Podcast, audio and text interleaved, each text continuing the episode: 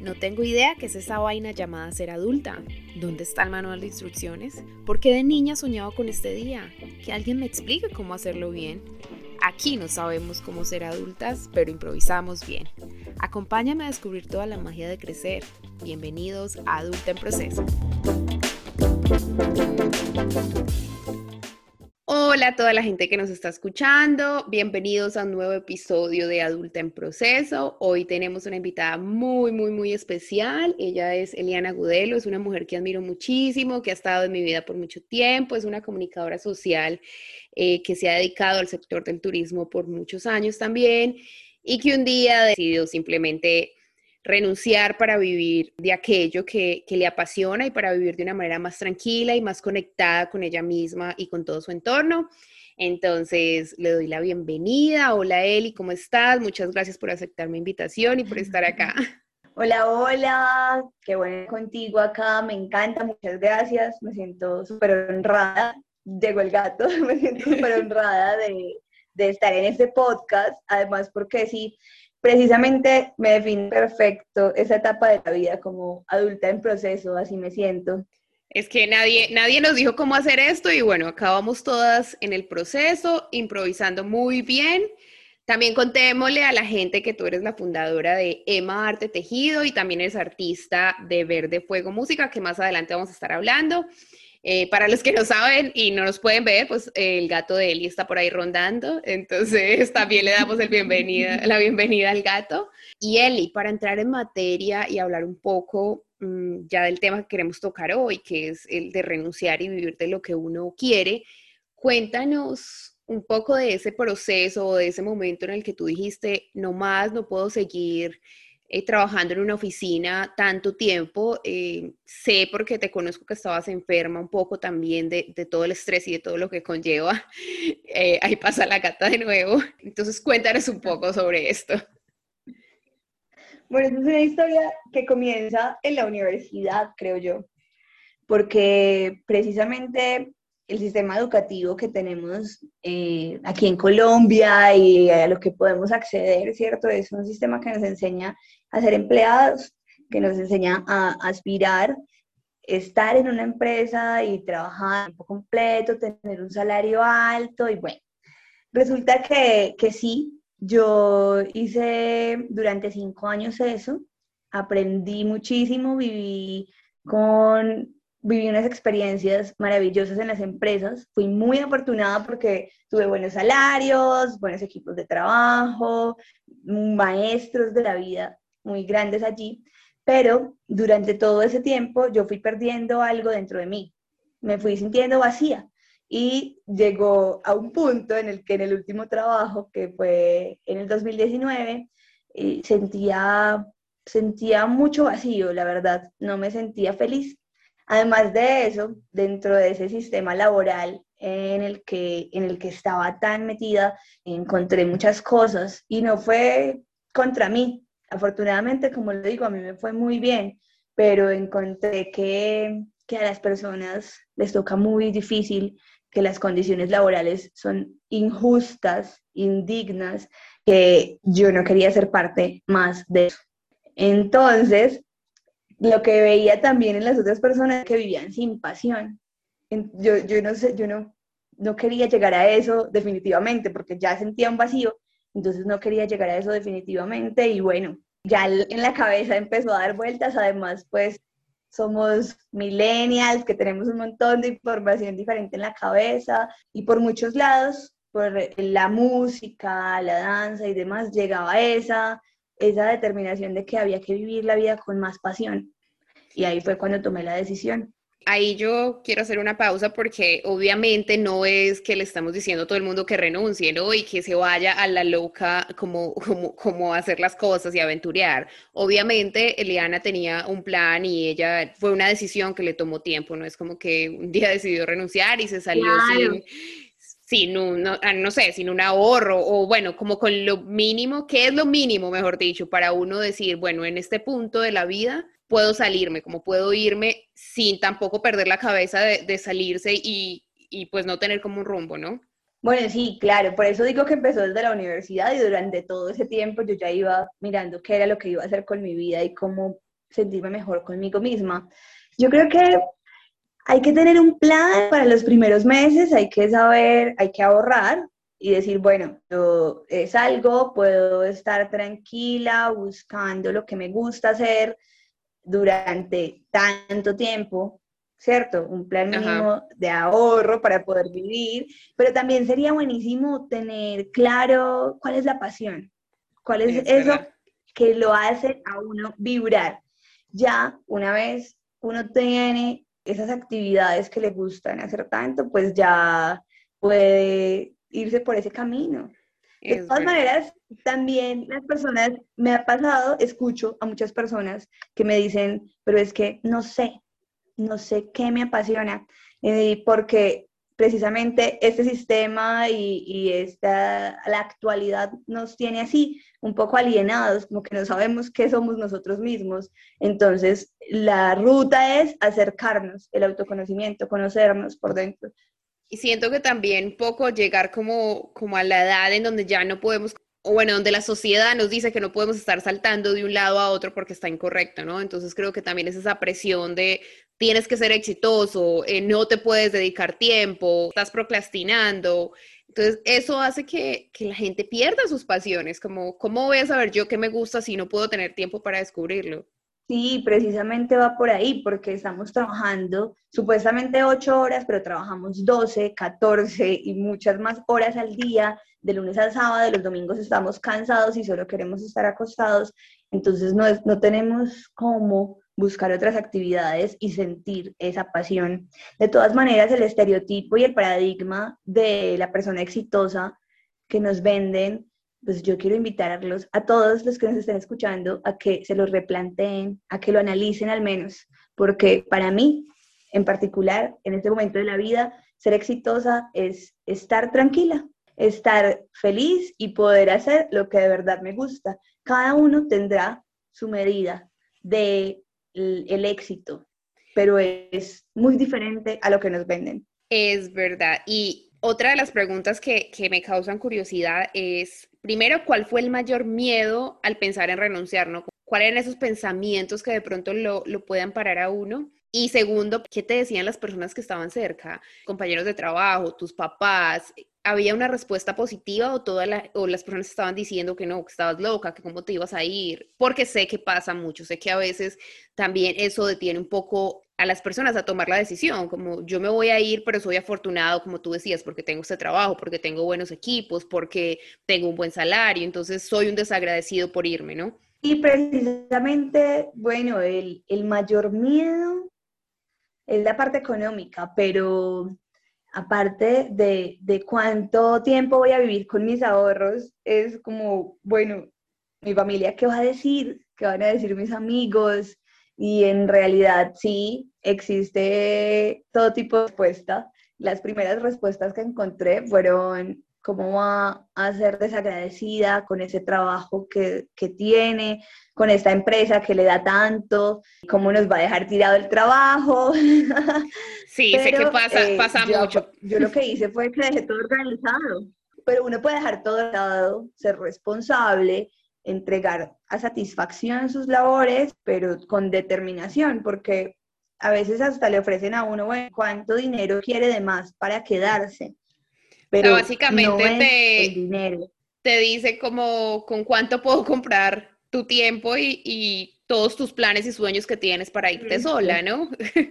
Y no, y, y no nos pueden comprar así. Y bueno, por parte de mi familia, en realidad recibí un apoyo total, eh, mi familia siempre me ha dicho sí a todas las cosas que se me ocurren hacer. Sin embargo, también me dijeron como piénsalo bien. Ajá, total, la mamá. Creo que todas las mamás. La que no te vayas a arrepentir. Creo que todas las mamás estarían diciendo, piénselo muy bien, mijita, antes de irse. El otro miedo grande que tiene uno en ese momento es como, ¿y si mi plan no funciona? O si en realidad eso que yo creo que quiero hacer, que es mi pasión, no es mi pasión y no me genera eh, la satisfacción que quiero, pero en realidad en ese momento empieza un camino diferente. empieza un camino en el que uno ya se va dando cuenta que el tiempo es muy valioso. Entonces ya después el plan cambia y mi plan ha cambiado varias veces durante este tiempo, pero, pero ya valoro mucho más el tiempo, el tiempo que puedo estar en tranquilidad o hacer mis cosas o simplemente viajar o estudiar o estar haciendo nada, porque es que a veces la nada también es necesario en la vida de las personas y, siento que eso se nos ha, que nos han clavado la idea de que no podemos estar quietos un minuto, como que nuestra mente no puede parar nunca y siempre tenemos que estar ocupados. Y eso es causa de, de tantas enfermedades que, que, tiene la gente actualmente. Eso es la causa de, de nuestro estrés, de la ansiedad y de muchas enfermedades que tenemos, porque hay que respirar, Ahora uno de mis lemas de vida es respirar y, vivir simplemente el presente. Es verdad. Y ahora quiero que pasemos a un tema que también es muy especial porque porque sé que aquí involucras un poco la sanación y, como todo este proceso que, que, llevas hace ya más de dos años y es que nos cuentes cómo nació Emma Arte Tejido. Yo sé que es algo muy bonito Eliana pues teje y ha creado su propio emprendimiento y allí ha involucrado a, personas de su familia y ha hecho todo un proceso artesanal y articulador también. Entonces cuéntanos un poco sobre esto. Emarte Tejido es ahora uno de esos hijos amados que tengo, porque en esta etapa de mujer madre, que es en el arquetipo en el que vivimos a esta edad, podemos tener muchos hijos, que no son hijos físicos ni niños, sino muchos proyectos, plantas y demás. Pero Emma Arte Tejido es un hijo que, que estamos ayudando a crecer con mi madre, que lo estamos criando. es una, e, e, este emprendimiento nació de una oportunidad para que mi mamá tuviera, se pudiera dispersar en una época difícil en la que estaba cuidando a mi abuela, que estaba enferma. Ella fue a un taller en el que aprendió a tejer mostacillas en tejido huichol, que es un tejido tradicional hecho principalmente en México, pero que también se ha apropiado aquí en la comunidad de Embera, sobre todo, y en muchas comunidades indígenas en Colombia. Es un tejido tradicional hermoso y ahí aprendió cómo meditar y cómo tejer para, para sentirse bien consigo misma. Entonces era una actividad que que hacía en su tiempo de descanso cuando cuidaba la enfermedad de mi abuela. Después de ver que a ella le gustó muchísimo, yo quise también hacer ese mismo taller y yo siempre decía que, que yo era mala con las manualidades, que lo mío no era trabajar con las manos. Siempre me lo había negado y bueno, no me gustaba dibujar ni, ni había encontrado pues como ese, ese arte manual en el que me fuera bien. Y resulta que con ese taller, pues quedé enamorada del tejido. Es que definitivamente es más que crear un collar, crear unos aretes, crear una manilla. Es un proceso en el que uno interioriza, en el que respira y tiene que tener paciencia, devolverse, aprendiendo muchas lecciones. Uno está de afán y tejiendo rápido, se enreda el hilo y bueno, ahora qué es lo que voy a hacer con esto, analizarlo, ir de, ir de para atrás. Y así es la vida, es como el reflejo de la vida eh, misma. Eso exactamente iba a decir, perdón que te interrumpa, que es, es la vida misma en un tejido, ¿no? Es como que todos los caminos que vas tomando y todo lo que vas construyendo luego se ve reflejado, digamos en este caso, hablando metafóricamente, en, en la pieza de arte, en el collar, en el accesorio que hagas. Eh, y es muy bonita eh, eso que estás diciendo sobre la vida reflejada en el tejido y sobre los hijos que podemos tener, la verdad. Sí, precisamente es ir acomodando piezas en diferentes formas, que a veces hasta nacen sin tenerlo planeado. El tejido en todas sus modalidades es, es un arte que sana. Trabajar con las manos es muy diferente, hace que uno se involucre de una manera diferente con el trabajo que está realizando. Y bueno, después de que nos apasionamos por esto, vimos que, que son unos, unos accesorios que son muy bien recibidos y también queremos seguir trabajando para que este tipo de conocimientos y saberes populares no desaparezcan, sino que esos tejidos que son ancestrales y muchas otras disciplinas que trabajan las comunidades indígenas y las comunidades campesinas y negras de nuestro país pueda preservarse y mostrarse en muchos lugares. Por eso estamos eh, haciendo lo posible porque desde nuestras redes sociales se haga difusión amplia de los tejidos que vendemos y cada uno lo hacemos con, con, amor primero que todo y también con la intención. Tratamos de, de, hacer todo sobre pedido para que lo hagamos con el nombre. Si, si tú me quieres comprar un collar, Ivonne, yo hago el collar pensando en Ivonne y en sus intenciones y en Y son hermosísimos, Entonces, hay, hay que decirlos. Son súper lindos. por eso tienen tanto, como tanta magia es, Emma Arte Tejido. Es verdad, pues ahorita al final nos estarás compartiendo todas tus redes sociales para que todos nuestros oyentes puedan seguirte y la verdad que es un trabajo hermosísimo el que hace Eliana y su mamá y se ve reflejado en todo eso que nos explicó en este momento. Yo tengo un par de accesorios de allí la verdad es que sí se sienten como que fueran de uno, ¿no? Como que son hechos a la medida de uno. Y ahorita cuéntanos de otro proyecto que también es muy, muy lindo y sé que, que nació, es como un nuevo bebé que nació hace poco que es Verde Fuego. Eh, ¿En qué momento también decidiste de pronto que la música era eso que estabas buscando al principio que nos contabas como una de tus pasiones? Ay, la música, la música en este momento de la vida me hace suspirar. Bueno, Verde Fuego Música nació con otras tres personas. Somos cuatro integrantes que nos conocimos en el mundo de las medicinas ancestrales y de ahí nace todo, porque a partir de, la experiencia que he tenido con las medicinas ancestrales he podido conocer una comunidad hermosa, eh, muchas personas que se van convirtiendo en familia y allí nació Verde Fuego Música. Nosotros simplemente teníamos deseos en el corazón de, compartir música que pudiera generar un impacto bonito en las personas. Y después nos sentamos ante el fuego, que es un elemento muy importante, a pensar qué podríamos hacer. Y la inspiración fluyó muy fácilmente es un grupo musical en el que hacemos música medicina. La música medicina pues es básicamente música consciente, con letras que tienen algún, algún impacto en el pensamiento de las personas. Y pues nosotros decimos música del corazón, porque la verdad es que a veces parece que simplemente nos conectáramos con unos cables al cielo y nos bajara toda la información, porque nos sentamos a crear y fluye y fluye muy bonito. Todos somos, eh, no, tres de los, de los integrantes somos músicos empíricos y una estudia licenciatura en música, que es la que nos da pues como más fortaleza en la parte técnica, pero es pura música sentida.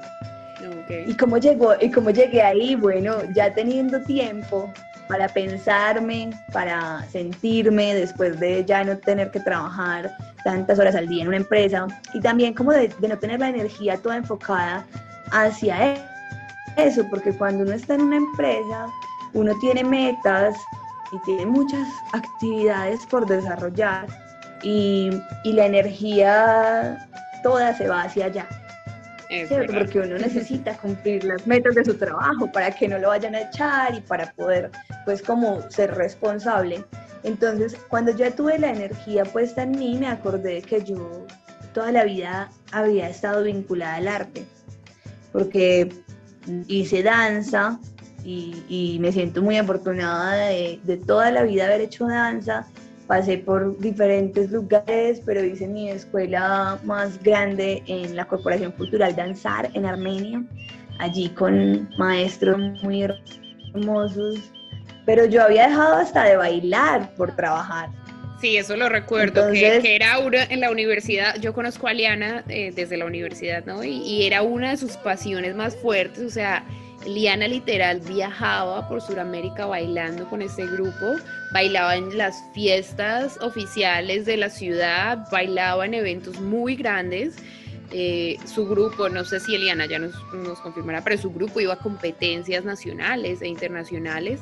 Entonces, es muy lindo escuchar que, que hayas vuelto a tus raíces, o sea, que así sea de, un, de una u otra forma, volviste a eso que, que tú amabas desde que estabas muy pequeña y que, y que te daba vida. Mm, ojalá tuviera la oportunidad de ver una foto de Liana cuando bailaba, o sea, sus ojos se veían súper grandes, brillantes, o sea, se sentía con mucha vida y, y pues eso se reflejaba como en, su forma de danzar y como el movimiento eh, representaba como toda esa alegría y, y, ese amor que ella, que ella tiene, ¿no? Que, que ella es. Ay, gracias. Y, y, como dato curioso, con la danza me pagué la universidad, porque yo tenía el apoyo de mi familia, pero la danza me hizo estar becada toda la universidad. Y como, y, es muy curioso porque después la universidad me hizo dejar la danza, mi carrera profesional. Pero entonces aquí, aquí, viene una enseñanza grande y es que, y es que por el camino que elegí irme sin pasión no me fue muy bien, pero no, pero, pero no, no funcionó, no funcionó en realidad. Me generó vacíos, problemas de salud mental, creo yo, de salud física y de, de, una u otra manera volví a llegar al camino del arte. Entonces ahora, a pesar de que sigo haciendo danza, pero ya no oficialmente, el arte me acogió con la música y pues vivo en la ciudad de Pereira y me desarrollo, me desenvuelvo en un ambiente muy musical.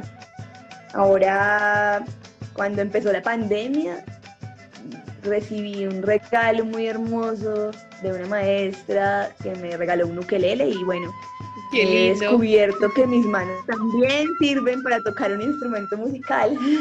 Por eso nunca digan que no pueden hacer algo porque yo siempre decía que no podía hacer cosas con mis manos y, y, ahora me están demostrando todo lo contrario. Me estoy demostrando misma todo lo contrario.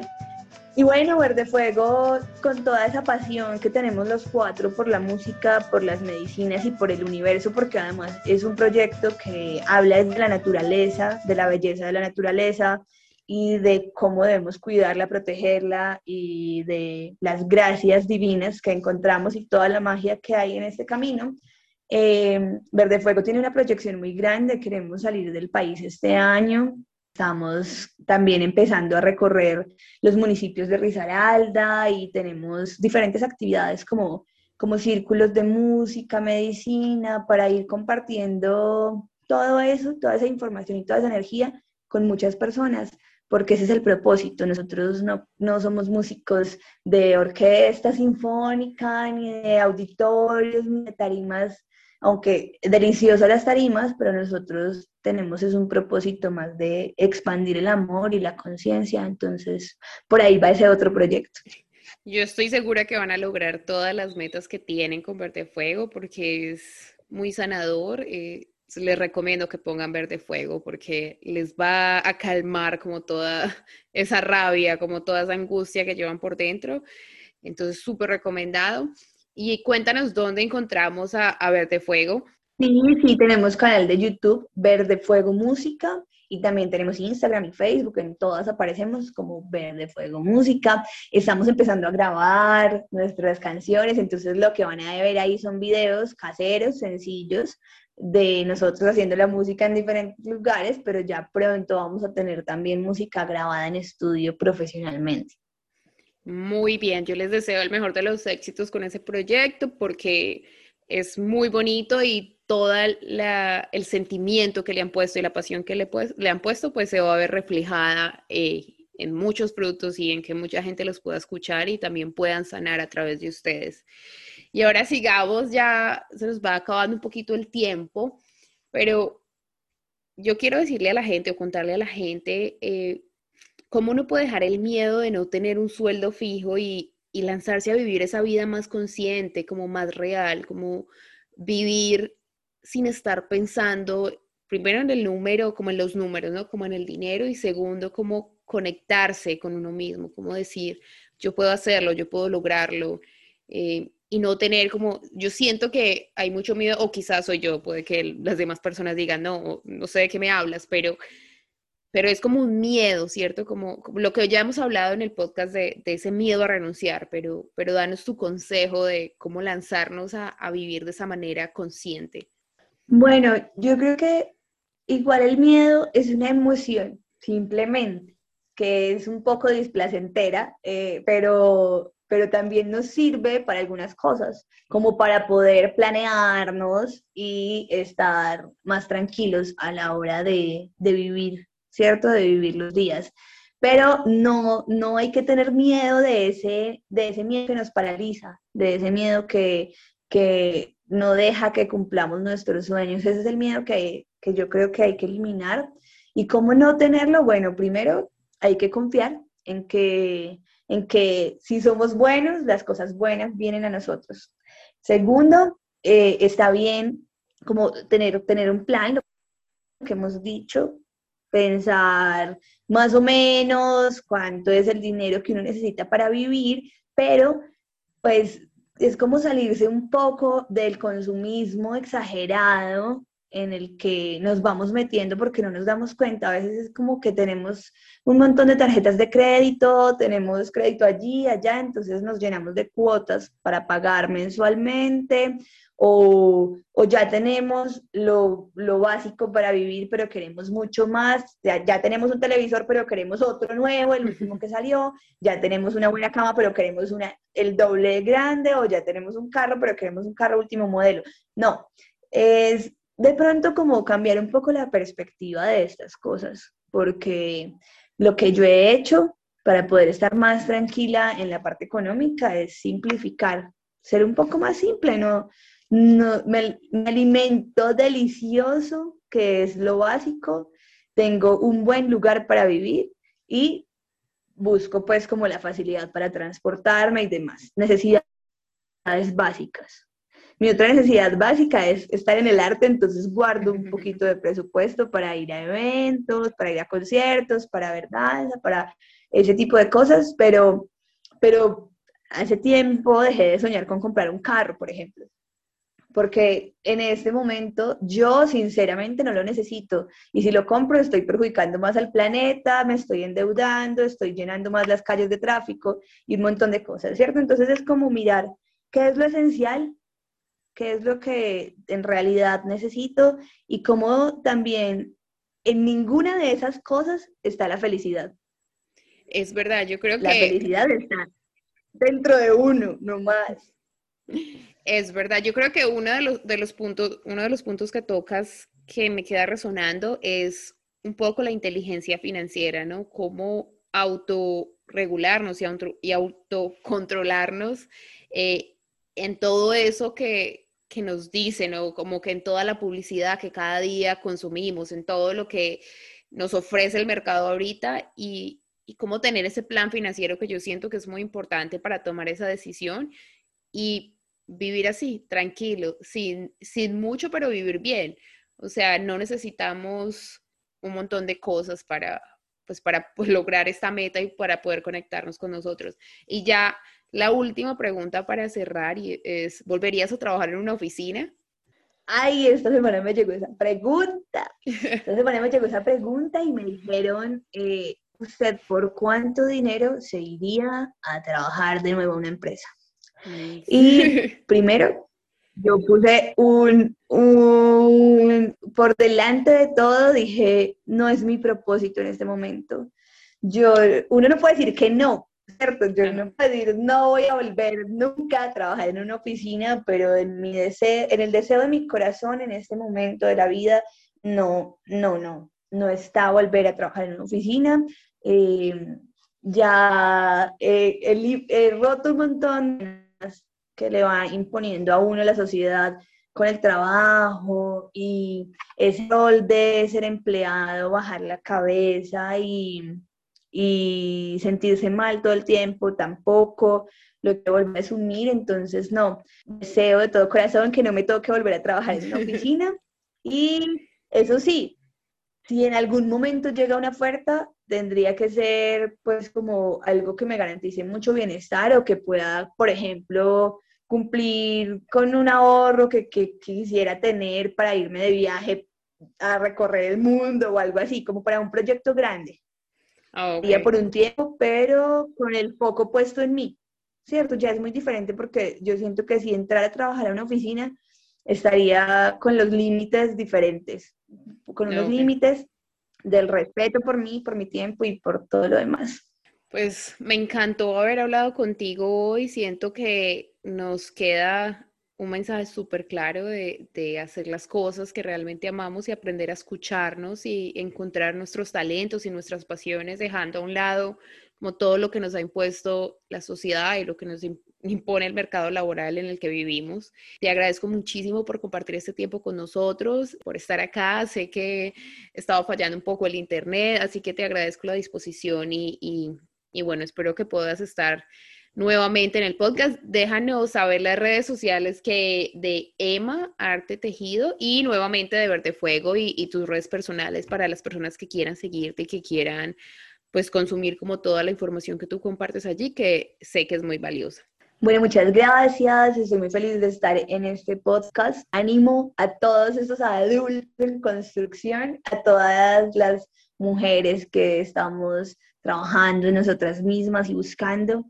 Busquemos, que ahí está el camino. Vamos, vamos para adelante todas. Bueno, mis redes son Eli Agudelo G en Instagram, Emma Arte Tejido, así está en Facebook e Instagram y Verde Fuego Música en YouTube y Facebook.